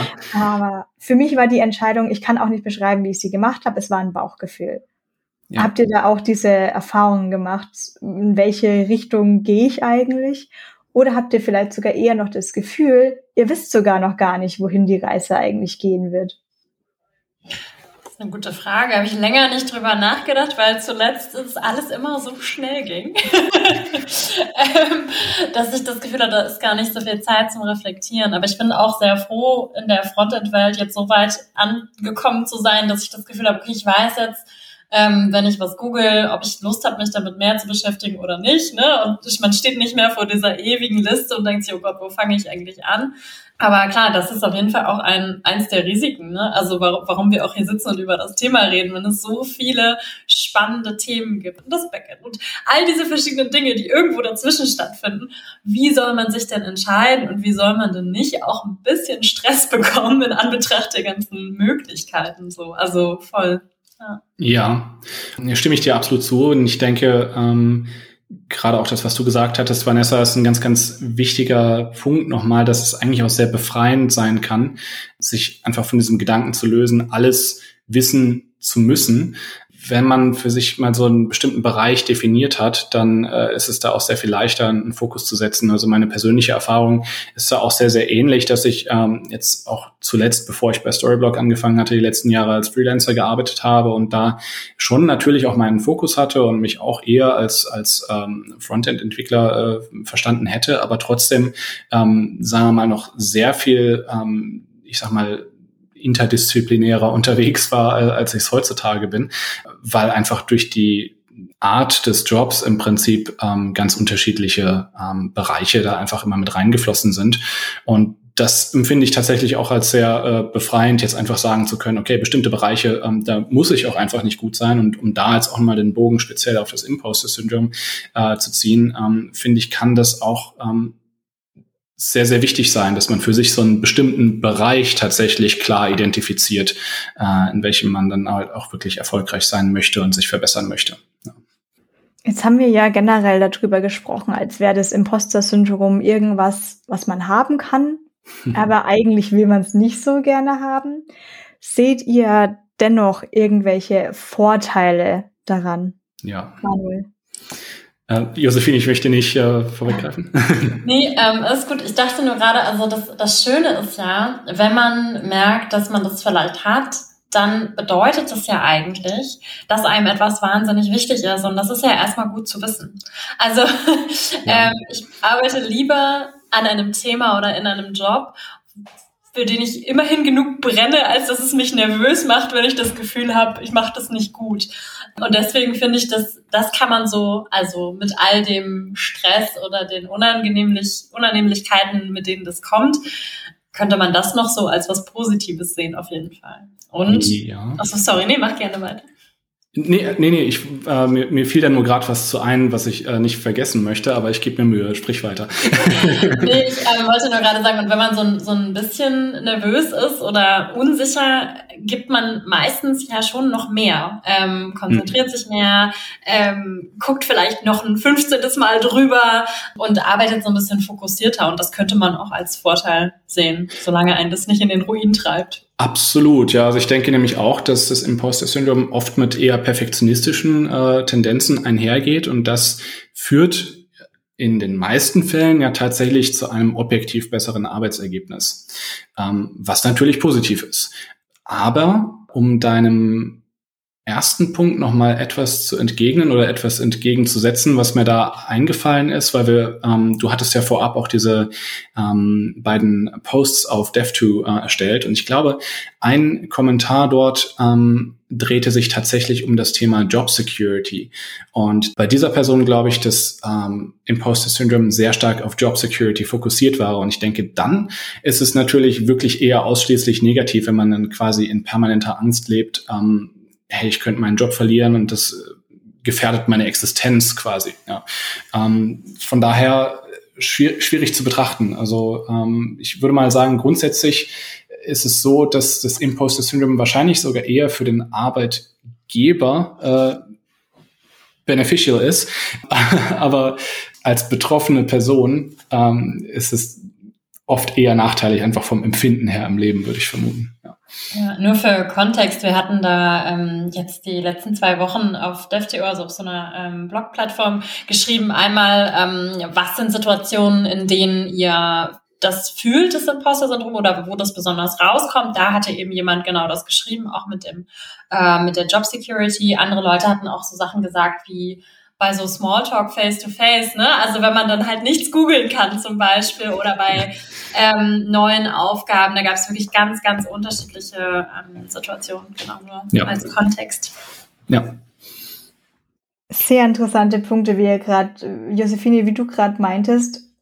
Und man gibt dann noch mehr, weil auch da bin ich gleich, gleich hellhörig geworden mit, was ist denn noch mehr? Also wo hört's eigentlich auf? Und ich versuche es auch immer wieder selber oder beziehungsweise eine Aussage, die mir jetzt einfach noch wichtig wäre, ist, irgendwann ist es auch genug. Ja. Also, ich möchte keine harte Aussage treffen wie, man sollte niemals mehr als acht Stunden pro Tag arbeiten oder ich möchte keine harten Grenzen hier ziehen. Für mich selber läuft es am besten, wenn ich das für mich irgendwie selber am besten handhabe und bin in der glücklichen Situation, dass ich bei mir in meiner Firma auch extrem viele Freiheiten habe. Im Sinne von, heute läuft's, heute bin ich vielleicht sogar irgendwie bei neun Stunden und heute läuft's nicht und ich sag, heute läuft's nicht ich gehe mal raus, ich ja. mache mal was anderes und komme zurück. Ja. Mir ist natürlich auch bewusst, dass ich damit in einer glücklichen Situation bin und es vielen anderen Personen vielleicht eben einfach nicht so geben, gehen kann. Und ich habe auch schon sehr viele schlimme Geschichten gehört von irgendwelchen Deadlines oder sogar von Berufen, wo es normal ist oder Firmen, wo es normal ist, dass man erst um 21 Uhr geht. Ich weiß gar nicht, wie der Kopf da noch funktionieren kann. Das kann alles nicht effektiv sein, ja. aber anscheinend ist es manchmal so.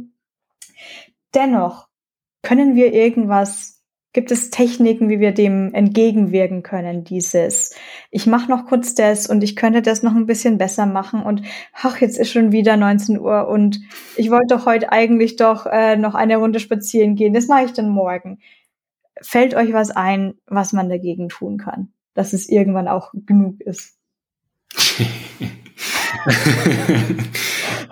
Josephine, fällt dir was Gutes ein dazu? Ähm, nee, offensichtlich habe ich keine gute Antwort, ähm, weil es so ein bisschen schwierig ist. Ne? Das eine ist, okay, wie viel Druck habe ich bei der Arbeit? Ähm, ist da, sind da Deadlines von extern oder ähm, muss ich bestimmte Sachen irgendwann fertig bekommen? Will ich vielleicht mehr schaffen, als ich in der vorgegebenen Zeit schaffe oder so? Oder bin ich vielleicht perfektionistisch? Und ähm, was da hilft, habe ich leider tatsächlich auch noch nicht rausgefunden.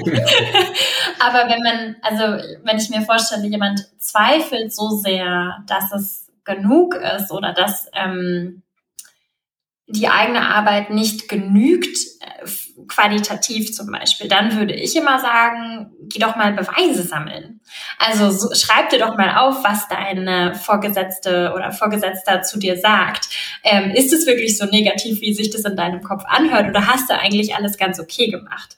Hast du vielleicht bei der letzten Code Review eigentlich gar kein negatives Feedback bekommen zum Beispiel oder so. Also all die Sachen, die man sich im Kopf ähm, wiederholt und die Stimme, mit der man mit sich selbst spricht, der kann man ja Gegenbeweise liefern, dass es eigentlich doch ganz gut läuft und ähm, gar nicht gar nicht so schlecht, wie man sich einredet. Ja, tatsächlich. Und ich denke, wenn man das für sich ausspricht oder zumindest so durchdenkt und je öfter man das tut, desto mehr manifestiert sich dann auch äh, dieser bestimmte Gedanke. Also das ist ja auch immer so eine Art ja, fast Autosuggestion im Prinzip, ja, dass man im Prinzip die negativen Gedanken auch nicht zu sehr dominieren lässt und versucht wirklich dem ganzen im Prinzip objektive äh, Kriterien entgegenzusetzen. Und äh, auch um nochmal speziell auf deine Frage, Vanessa, zurückzukommen, ich glaube, wichtig ist für sich bestimmte klare Boundaries zu definieren. Ähm, im Sinne von für sich selbst zu realisieren, welche Faktoren sind für mich in meinem Leben irgendwie essentiell, damit es mir gut geht, trotz äh, eines hohen Workloads.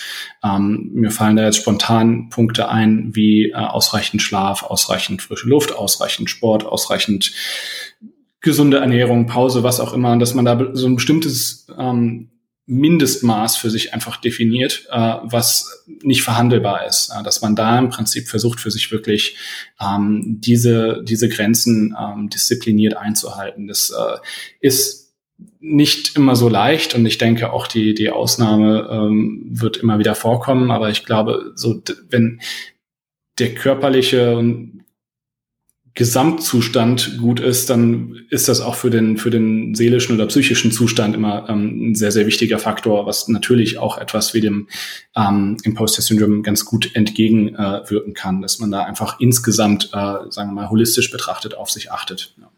Und wenn man sich da ein bisschen austricksen muss, dann wäre das ja genau das. Ne? Also um auf einem bestimmten Level ähm, Arbeit abliefern zu können, muss ich auf mich aufpassen. Und das ja. bedeutet eben folgende Dinge und das sieht für jeden ganz anders aus. Aber wenn man, ne, also so als, als Überleitung, ne, dass man das mhm. dann auf jeden Fall ähm, im, immerhin dafür schafft. Wenn nicht äh, aus eigenen Gründen, dann immerhin dafür. Ja. Ja, ich denke, das ist das genau, was du gerade richtig gemeint hast, Josephine, mit diesem, das ist dann immer sehr individuell, was es sein muss. Ja. Für, für manche Personen mag es das sein wie, okay, acht Stunden Tschüss. Für manche Personen mag es das sein, Slack und E-Mails sind komplett aus bis am Montag um neun Uhr oder ja. ähnliches. Ja. Für mich sind es eher andere Dinge, die ich teilweise gar nicht zusammenfassen kann, weil es wirklich auch so ein bisschen von der Situation abhängt, von der Tagesform, von dem Wetter draußen. Ja. Ja, ähm, was mir eben auch noch eingefallen ist, so als spannenden Punkt, den ich ganz gerne so zur Diskussion nochmal stellen würde, inwieweit Flexibilität äh, beim Arbeitgeber ein positiver oder negativer Faktor wäre, vor allem auch in Bezug auf Imposter Syndrome. Ob nicht manchmal ein fest geregelter Arbeitstag sogar besser sein kann für Personen, die, sagen wir mal, sehr perfektionistische Tendenzen haben. Ich fühle mich ertappt von dieser Frage. Ich mich selbst auch. Ich möchte darauf nicht antworten. Nee, also natürlich ist es äh, sehr schön, Freiheiten zu bekommen vom Arbeitgeber und es ist ein riesiges Privileg. Ähm, und auf der anderen Seite, wenn man nie weiß, wann es gut ist, in Anführungszeichen, oder wann Schluss ist, dann muss man ja sich selbst extrem disziplinieren und sagen, nee, aber jetzt höre ich wirklich auf. Ähm, während auf der anderen Seite, wenn der Konsens ist, um 17.30 Uhr lassen alle den Stift fallen, ja. ähm, dann ist es natürlich viel einfacher abzuschalten, auf jeden Fall. Ja, und da haben wir ja nun mal noch das Szenario, äh, eben in einem Unternehmen zu arbeiten, was global aufgestellt ist und durch die verschiedenen Zeitzonen, ähm, ja, steht das Rad nie so wirklich still. Das heißt, selbst wenn man jetzt abends um kurz vor zwölf oder so nochmal seinen Slack äh, checken würde, dann gäbe es sicherlich irgendwas Spannendes Neues. Äh, es ist alles irgendwie Fluch und Segen zugleich, denke ich, ja. ja, es ist alles, äh, alles gleichzeitig, da kann ich auf jeden Fall zustimmen. Gerade auch dieses ähm, Homeoffice und Slack, das ja auch teilweise sozial ist, ich kann sagen, dass ich halt eben sehr viele Jahre lang meines Lebens so meine festen Tickets hatte. Ähm, und damit war ich wirklich auch glücklich. Das kann ich so sagen. Ähm, ich wollte persönlich dann auch mehr. Und ich habe jetzt teilweise eben das Problem, dass ich am Anfang des Tages nicht weiß, was ich heute alles machen werde, weil es dann teilweise auch flexibel ist, weil Anfragen flexibel sein können. Und ich bin immer noch in dem Lernprozess, dass ich mir nicht fest vornehme, was ich am Ende des Tages geschafft haben möchte. Denn was dann passiert ist, dass andere Sachen reinkommen, die in meiner subjektiven Wahrnehmung für das Allgemeine, für das ganze Team besser wäre, wenn ich mich darum jetzt kümmere.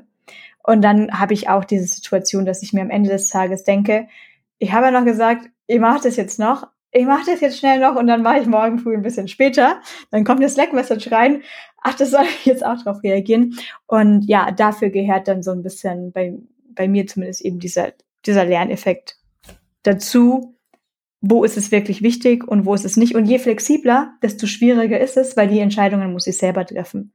In mhm. einer Art und Weise ist es einfacher, wenn ich diese Entscheidung nicht treffen kann ein interessanter Satz, den ich gelernt habe von anderen Personen, die eben auch sich ihren Tag so ein bisschen äh, freigestalten, ist, wenn irgendwas reinkommt, zu fragen, also wenn irgendwas reinkommt zusammen mit der Frage, können wir das mal kurz machen, äh, dann zu fragen, okay, was lassen wir denn stattdessen weg? Das finde ich nämlich ganz interessant, weil natürlich sagt man nicht nein, weil natürlich ist es sehr oft möglich, diesen Bug zu, Bug zu fixen, anstatt an dem Feature, an dem man gerade dran ist, zu arbeiten. Aber hier, diesen Satz finde ich einfach sehr spannend, weil er sehr transparent macht. Natürlich können wir das. Ich bin dafür offen. Ich finde das auch sehr wichtig, ähm, diesen Bug jetzt zu fixen. Das kommt mit der Konsequenz, dass wir irgendwas anderes aber dafür nicht machen. Was ist denn das Unwichtigste davon? Und man darf nicht vergessen, dass auch Projektmanager oder Project Owner oder wie auch immer keine, keine Übermenschen sind oder keine keine Maschinen. Ähm, auch die können mal vergessen, dass wenn vielleicht gerade man im Agenturbereich ist und man hat einen Kunde und äh, man möchte doch jetzt schnell und man fragt eben das ganze Entwicklerteam, können wir mal kurz, dass es da einem bestimmt auch mal durch die Lappen gehen kann. Gerade wenn es so nach was einer Lappalie klingt. Und wir kennen doch alle diese Bugs, die nach Lappalie klingen, dann, dann hocken wir da und wir wissen überhaupt nicht, worum es geht. Oh je, und lass es dann nochmal ein Memory Leak sein, dann können wir gleich mal eine ganze Woche blockieren. also finde ich spannend. Vielleicht gibt's da, vielleicht kann man sich da noch mehr Artikel ähm, oder Sätze ergoogeln, was man so selber sagen kann, um das offen zu legen, wo mhm. dann auch die Grenzen sind. Ja, spannender Ansatz auf jeden Fall. Mhm. Und vor allen Dingen, wenn man kurzfristig über Grenzen geht, weil man denkt, man macht das jetzt nochmal schnell möglich, dann steigert das ja auch die Erwartungshaltung. Ja. Und dann ist man immer wieder vielleicht, in der Verlegenheit. Vielleicht, vielleicht denkt man nur, vielleicht denkt man das nur. vielleicht denkt das kein anderer. ja, ähm, nein, ich weiß, was du meinst im Sinne davon, ich, ich sehe das extrem oft bei jetzt im, das ist egal ob Homeoffice oder im Office, es gibt immer Personen, die reagieren eher mal. Und das, das tut mir auch extrem leid, wenn ich das dann beobachte, dass es dann normal wird, diese Person als erstes anzufragen. Ja. Weil da bekommt man ja dann sicher eine Antwort. Und da kann man einfach nur darauf hoffen, dass man ein gutes Leadership hat, die diese Sachen bemerken. Erstmal auf jeden Fall dann auch das, das gut loben, aber eben auch sagen, das kann jetzt situationsabhängig sein, deswegen möchte ich nichts Konkretes sagen, aber vielleicht auch regeln, dass die Person auch wieder entlastet wird. Ja. Oder zu fragen, ist das wirklich okay oder denkst du, du musst das jetzt tun? Ja. Das Wort Imposter-Syndrom und auch Imposter ist mir das erste Mal jetzt aber durchaus jetzt in dieser Entwicklerwelt begegnet. Mhm. Josephine, denkst du, das ist irgendwas, was jetzt bei uns im Beruf speziell ist? Das, warum ist das gerade in der Entwicklungsszene so ein Riesenthema? Ist mhm. das auch ähm, überall sonst so? Ja, das ist spannend. Bei mir ist es zuerst begegnet, ähm, auf irgendeiner Konferenz war das damals, da hatte ich gerade angefangen und ähm, mir ging das da auf jeden Fall selber auch so, dass ich ganz oft dachte so, puh, ob ich hier eigentlich richtig bin und ähm, so. Ähm, und da gab es einen Vortrag darüber, was man so dagegen machen kann und dass es ja anderen Leuten auch so geht. Ähm, und seitdem dachte ich ganz lange, das ist was, das ist nur in unserer Branche und das ist bestimmt, weil ja, es gibt ja ständig neue Technologien und es gibt so viel zu wissen und man kann nie alles wissen. Und je länger ich darüber nachdenke, desto äh, ja, oberflächlicher kommt mir dieser Gedanke eigentlich vor. Und ich glaube, ehrlich gesagt, das ist das fast in allen Branchen äh, gibt, dass man denkt, das ist, kann ich jetzt gar nicht alles wissen, kann ich das eigentlich gut genug? Und ähm, ich habe gestern ganz kurz zufällig mit meiner Mutter darüber gesprochen die ist Logopädin, also Sprachtherapeutin, und die meinte auch, ja klar, ne, also bevor man in eine Therapie geht mit einem Patienten, hat man auch manchmal das Gefühl, okay, das kann ich jetzt gar nicht, und die werden das bestimmt direkt merken, dass ich das noch nie gemacht habe. Also sogar in ganz klassischen äh, Ausbildungstherapieberufen gibt es dieses Problem. Oder äh, Manuel, ich glaube, du meintest mal auch so im akademischen Bereich gibt es das auch ganz viel. Mhm. Ne? Ja, genau. Ja, also tatsächlich wird ja in diesem Zusammenhang auch oft vom sogenannten äh, Dunning-Kruger-Effekt gesprochen, was ziemlich interessant ist. Äh, der beschreibt im Prinzip das Phänomen, dass eine Person, wenn sie sich anfänglich mit einer gewissen Materie auseinandersetzt, sich relativ schnell dann erstmal für ähm, ja, eine Expertin hält. Das heißt, wenn wir jetzt zum Beispiel im ähm, äh, Developer-Kontext äh, einfach mal bleiben, ähm, angenommen, ich baue meine ersten kleinen Seiten mit HTML und CSS und denke, hey, cool, so schwer ist das ja eigentlich gar nicht und eigentlich, was haben die denn alle? Ähm, ist doch ganz easy, ja. Und dann entdecke ich auf einmal JavaScript und dann entdecke ich asynchrones JavaScript und dann entdecke ich sowas wie React oder Remix oder was auch immer und merke auf einmal, hey, eigentlich ist diese Welt ja sehr, sehr viel größer. Und dann im Prinzip ist es beim Dunning-Kruger-Effekt so, dass je länger man sich mit einer gewissen Thematik, einer gewissen Materie beschäftigt, desto mehr realisiert man eigentlich das eigene Unwissen äh, und desto größer ist dann oft auch die, die Unsicherheit. Also nicht vielleicht die Unsicherheit per se, aber das, das Einordnen ähm, der eigenen Kompetenz im, im großen Ganzen sozusagen, was, was tatsächlich relativ spannend ist, ja. Den Effekt kenne ich sehr gut. Auf jeden Fall. Eine Sache fiel mir gerade noch ein zu, zu deiner Frage, warum es aber vielleicht im Developer-Kontext etwas prävalenter sein könnte.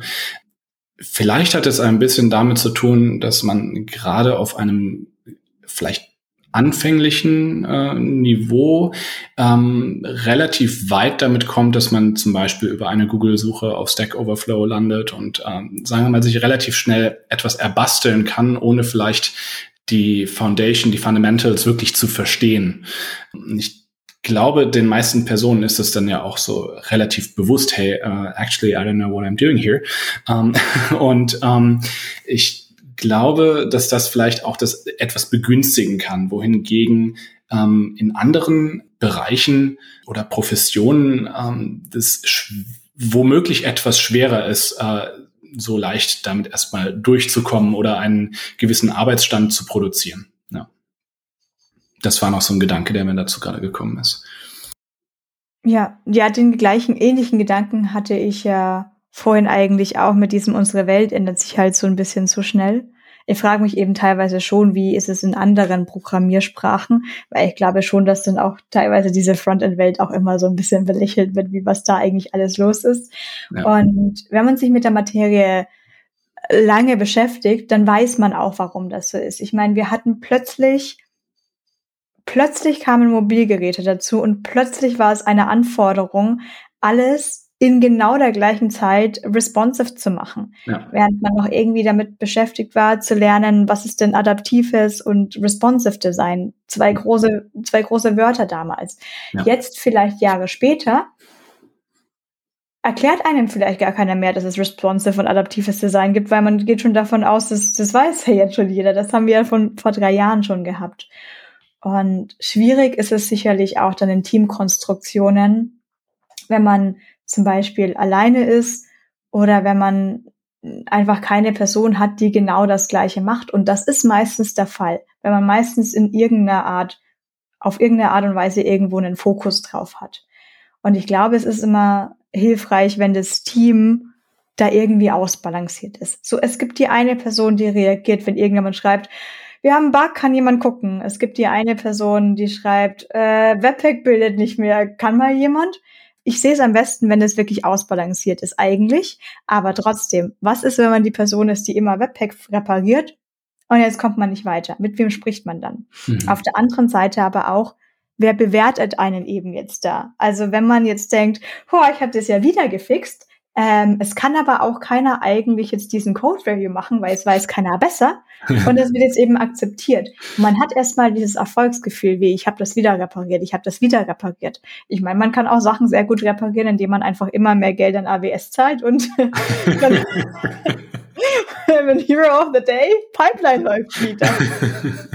Und es, ja, du hast auf jeden Fall recht, Manu, was, was du gerade gemeint hast. Es kann recht lange dauern, eben, bis man vielleicht in dieser Entwicklerszene an diesem Punkt kommt zu lernen, was kann ich denn alles noch nicht. Also ich ja. weiß nicht, ich kann das jetzt nur mit so einem typischen Medizinstudium vergleichen, wo ich glaube, ohne irgendwie gefühlt, ohne Prof, Doktor, Prof, Doktor kommt man gar nicht erst raus. Ja, ja. Ja, total. Ich habe ähm, ein paar ganz lustige Memes auch dazu gesehen, wo wie so ein Pendel immer schwingt zwischen dem Imposter-Syndrom eben und dem absoluten Überflieger, mir gehört die Welt, ich kann alles. Und das würde ich direkt so unterschreiben, ne, weil das ist genau das. Auf der einen Seite denkst du, ach cool, ich habe das schon wieder gelöst, ich bin ja hier voll der Experte und die Leute kommen zu mir und äh, wollen, dass ich das jetzt löse. so Und auf der anderen Seite bist du dann mit einem neuen Problem konfrontiert auf der anderen Seite und denkst dir so, ja. okay, fange ich wieder bei Null an. Ne? Ja, so geht's mir fast täglich tatsächlich. täglich dreimal? Mindestens. Muss man rechtzeitig aufhören, weil man gerade noch bei König der Welt ist und dann, dann, dann den Laptop zu guter Zeitpunkt, einen Spaziergang zu machen, ja. Call it a day. Ja, im Endeffekt ist das für mich auch so ein bisschen unter die, die Unterscheidung, wie, wie erfahren eine Person ist. Also ich, ich glaube, ich fände es immer irgendwie ein bisschen sinnfrei, jetzt jemanden zu, zu fragen, kannst du mir den Unterschied erklären zwischen Async und Defer? Da finde ich gut, ist jetzt eine gute Frage, um herauszufinden, hat sich jemand auch mit den Fundamentals beschäftigt? Hm. Braucht es vielleicht nie, weil äh, das Framework abstrahiert das schon weg und dafür sind sie ja da. Aber dieser Umgang dann damit mit diesen Stresssituationen, also ein Senior Developer ist für mich nicht eine Person, die einfach nur Experte oder Experte in einem Framework ist, sondern die dann damit umgehen kann, was mache ich, wenn es mal nicht weitergeht. Und dieser Prozess kann eben wirklich Jahre dauern. Ja. Und das ist auch okay, wenn das Jahre dauert. Weil solange man da nicht ist, man sollte irgendwie versuchen, in einem guten Team bei einer guten Firma zu arbeiten. Und ich glaube, es gibt heutzutage einfach gute Adressen, wo man vielleicht hin kann. Vielleicht hilft auch diese ganze Remote-Arbeit und Homeoffice-Arbeit jetzt da so ein bisschen weiter, wenn es vielleicht in der eigenen Hometown da noch nicht die guten Adressen gab. Aber wenn man da die, die richtigen Personen um einen drum, wo man die einen dahin bringen, bis man irgendwann an dem Punkt kommt, erstens man hat schon mal Production zerschossen, so nach dem Motto, oder schon mal eine Datenbank abgeschalten, vielleicht auch nur Staging zerschossen, aber man hat schon mal es einmal so durcherlebt und dann diese Erfahrung gesammelt. Ja. Oder eben, wie ich gerade schon meinte, so ein Memory Leak kann jetzt zwischen der Stunde fixen oder, oder Tage fixen dauern. Oder der, der Bug, der schon wieder rauskommt. Und irgendwann habe ich das Gefühl, wenn man, Manuel, was du gerade meintest, mit diesem, jetzt habe ich gelernt, dass ich eigentlich gar nichts kann. Mhm, ja für mich kam dann Jahre später dieser Moment, okay, da ist ein Problem, das werden wir jetzt lösen. Und komme es, wie es wolle, aber wir werden eine Lösung dafür finden. Vielleicht ja. wird es kompliziert, vielleicht wird es einfach. Absolut, ja, so ein gewisses Selbstvertrauen, einfach eine Lösung zu finden. Ja, und das, das kenne ich auch. Das hat sich dann nach einigen Jahren tatsächlich äh, trotz meines Imposter-Syndrom-Daseins so ein bisschen eingestellt, dass ich doch dieses ja, Grundvertrauen mittlerweile habe, dass ich, solange ich etwas Zeit habe, etwas Energie habe, ähm, dass ich dann doch eine Lösung finde. Ja? Und äh, manchmal erfordert das auch einfach, dass man die Sache dann vielleicht mal irgendwie einen Nachmittag liegen lässt, wie du vorhin schon angesprochen hast. Das ist wieder der Vorteil. Es gibt auch einfach Tage, da läuft's nicht, da steht man irgendwie mit dem falschen Fuß auf und äh, Programmieren ist dann irgendwie nicht ganz so das, äh, was, was an dem Tag am besten funktioniert. Aber ja, das, das äh, kann ich tatsächlich nachempfinden, was, was du da schilderst, ja. Ja, und die Flexibilität vielleicht, die Lösung zu finden. Ja. Also früher kannte ich vielleicht einen Weg, ja. der hatte davor schon funktioniert, jetzt funktioniert er nicht mehr. Ja. Und äh, das vergleiche ich dann gerne mit so manchen Kartenspielen oder Brettspielen oder Risiko. Ja. Ich hatte gerade, ich hatte gerade genau das vor und manchmal ist es sehr gut, recht früh schon zu sagen, ich muss das jetzt irgendwie anders machen. Und ja, manchmal hilft dieser Spaziergang. Das, das ist ja tatsächlich, finde ich, auch so wirklich mit das besonders Spannende in unserer Branche, dass äh, man im Prinzip immer wieder Neues lernt, Neues entdeckt, neue Lösungen findet, manchmal vielleicht eine bestimmte Lösung sich äh, gedanklich schon konstruiert hat und am Ende dann bei einem komplett anderen Lösungsansatz herauskommt. Ähm, aber persönlich mag ich das auch sehr, äh, wirklich manchmal Tage damit zu verbringen, irgendwie ein bestimmtes Feature zu entwickeln oder eine Lösung für ein bestimmtes Problem zu finden. Das kann ja auch ja einfach sehr, sehr viel Freude bereiten, sich da so rein zu vertiefen. Ja. Absolut, und aber die Erfahrung hilft auf jeden Fall dabei, ne? Wenn du verschiedene Fälle schon gesehen hast, wenn du wenn du eben Production schon mal zerschossen hast, dann, dann macht einen das grundsätzlich gelassener und die Gelassenheit hilft einem dann dabei, eben Lösungsansätze zu finden und nicht direkt ähm, im Kreis zu springen, weil irgendwas nicht gleich funktioniert. Ne? Ja. Ja. ja. Ja, in meiner Erfahrung waren es eben genau immer diese ruhig bleibenden Personen, die mich da so fasziniert haben. Und das sind aber auch die Personen, die dann schon mal einen Rollback gemacht haben. Und was ich jetzt äh, sehr spannend mal fand, wir hatten einen Engineering Fix, den wir einmal im Monat haben und wir hatten kein Thema und haben gesagt, wisst ihr was? Wir machen heute mal einen Panic Commit, der einfach deployt. Heute macht, heute schreibt jeder, heute schreibt jeder mal Panic äh, Panic und heute macht jeder mal ein manuelles Deployment, wenn man gerade die Rechte auf, auf das System hat, anstatt es durch die CI/CD durchzulaufen. Oder wir machen mal mit Absicht einen Merge-Konflikt, äh, lassen den irgendwie erstehen und fixen den jetzt irgendwie zusammen. Weil das sind doch die Sachen, wenn es dann heikel wird und man muss das jetzt schnell fixen, soll dann aber einen Rollback machen. Ich habe aber, ich habe, ich weiß, was, wie, Hilfe. Ja. Ist vielleicht dann auch nochmal ein spezielles Stressthema, ist jetzt eben vielleicht was anderes als dieses, ich soll mein normales Feature schreiben und mache mir da schon den Kopf, ob es jetzt gut genug ist. Ja. Aber das hilft ja total, wenn man das quasi trocken übt und es eben keine echte Situation ist. Das kann einem ja auf jeden Fall wahnsinnig helfen, dann, wenn das dann wirklich mal passiert, wenn wirklich mal was schief geht, dann eben schon mal zu wissen, okay, was sind denn meine Werkzeuge? Was gibt's denn jetzt für Optionen? Ne? Also ich finde das eine super Idee. Das müssen wir irgendwie auch einführen. ja, ich, ich mag halt generell eben dieses nach links und nach rechts schauen. Ja. Und nicht nur dieses machen, was ich eigentlich schon am besten kann. Ja. Weil das ist das, was mir aufgefallen ist. Und das ist Bugs werden kommen. Und Bugs sind immer sehr oft ganz, ganz, ganz komisch und unerwartet, äh, was man dann eigentlich machen muss. Und man kann da drin dann sehr stuck werden, wenn man anfängt, den falschen Weg zu gehen und dann irgendwie aus dem Tunnel nicht mehr rauskommt. Und da, Josephine, was du vorher schon gemeint hattest, ist was vielleicht, was man sich so aufschreiben kann. Ich schaue jetzt mal auf die Uhr, so lange probiere ich das alleine und danach sage ich Bescheid, Leute, ich komme hier gerade nicht weiter, ich brauche ein zweites Augenpaar mit drauf. Ja. Ja, absolut. Ja. Was ich mich jetzt gerade so als letztes noch frage. Wir scheinen hier ja auch so ein bisschen jetzt so ein bisschen auf einer Wellenlänge zu sein. Deswegen erscheint es jetzt so, als wäre das für jede Person so. Aber Josephine, hast du das Gefühl, dass es bestimmte Charaktere und Gruppen gibt, die generell stärker davon betroffen sind, sowas zu haben, als andere Gruppen. Du hast vorhin schon mal erwähnt, generell so Überperformer, aber da können ja ganz viele, ganz viele verschiedene Sachen im Leben schon passiert sein. Mhm.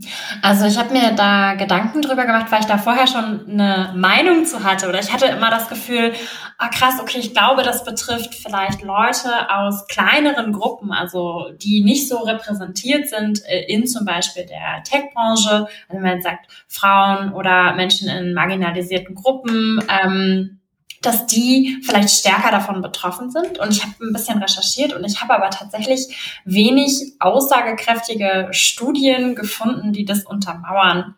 Und was mir so ein bisschen bei der Recherche aufgefallen ist, ist, dass vielleicht das Problem gar nicht ist, dass die ähm, diese Gruppen oder die Menschen in diesen Gruppen vom Imposter-Syndrom mehr oder weniger betroffen sind als andere, sondern dass die Problematik eher ist, dass da dann so viele Sachen zusammenkommen. Also dass vielleicht äh, da dann trotzdem noch Fälle sind mit Rassismus, mit Sexismus, mit anderen Formen von Ausgrenzung, die eben zu einer grundsätzlich viel angespannteren Situation führen und zu viel mehr Druck auf dieses Individuum.